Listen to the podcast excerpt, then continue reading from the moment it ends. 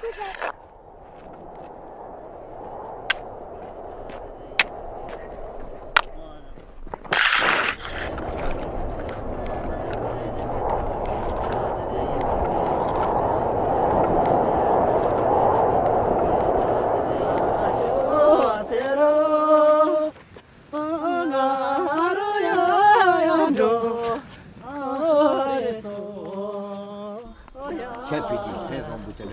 在此前，我确实是对转山与磕长头一无所知，所以当他们轻盈地俯下身体划过，用弓以腹、以臂膀以头脸触地，手板呲拉滑动，突然打了个颤。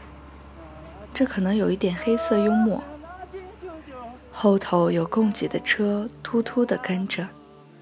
前方有诵经人，中间一行十一人。起初时站在起点一时无措，确实，又有谁能说明白？上千公里的路从这一刻就开始了。但下一秒，诵经人喃喃的诵经声开始，一行人便开始如鱼跃一般此起彼伏。因为一个滑身，启动了身躯里的开关，迟疑都被消弭。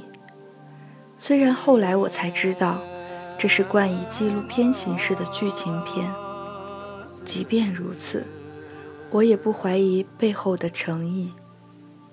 行路者不计较行走的意义，行走本身便构成了意义。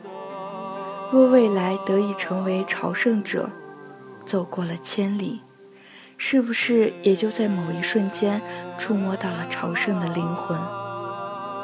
他们出发前太过于平静光鲜，但在一段路的风霜雨雪后，都变得越来越面目模糊。只有那一身褴褛，风尘仆仆，他们就成了记忆中朝圣者谦卑的模样。他们的路上，原来也有这样日常的喜乐：凿冰取水，滑冰嬉闹，围坐分食。因为这唯一而最终的目标，睡前的准备是修整手板，换下破洞的解放鞋。这移动的房子，一路拆一路盖。入夜了，便席天墓地，天为炉，地为盖。九拐十八弯的山路旁，栖息着十一名朝圣者。在突突的公路汽车声中，传来了诵经的声音。那妈妈肚子里的孩子也跟着磕了一路的长头。那小小的女孩还未懂得磕头的意义，妈妈说磕头好。她即使头疼，也说我能磕。一张苹果脸。时而浮现一点似有若无的小委屈，撇撇嘴，似乎就要撒娇；眨眼间又是明媚无忧的俏皮笑容，还会有种种此前无法预计的险阻。这一路仿佛天竺取经的九九八十一难，山崩石塌，最难的还是敞开内心面对自己。有人是因为死去哥哥的遗愿，有人是因为屠夫一生的生杀债。他说他想赎罪，说自己三代未曾做过超乎寻常人善恶伦常外的坏事。为何运气总是这样坏？那平静的懊恼，我想他还是归咎于他徒手一身罪。诵经人宽慰他：“成前便好，将众生扶起，平安放于心就好。来诵经吧。”轻描淡写一个来回，有种不见血光的冷漠与慈悲。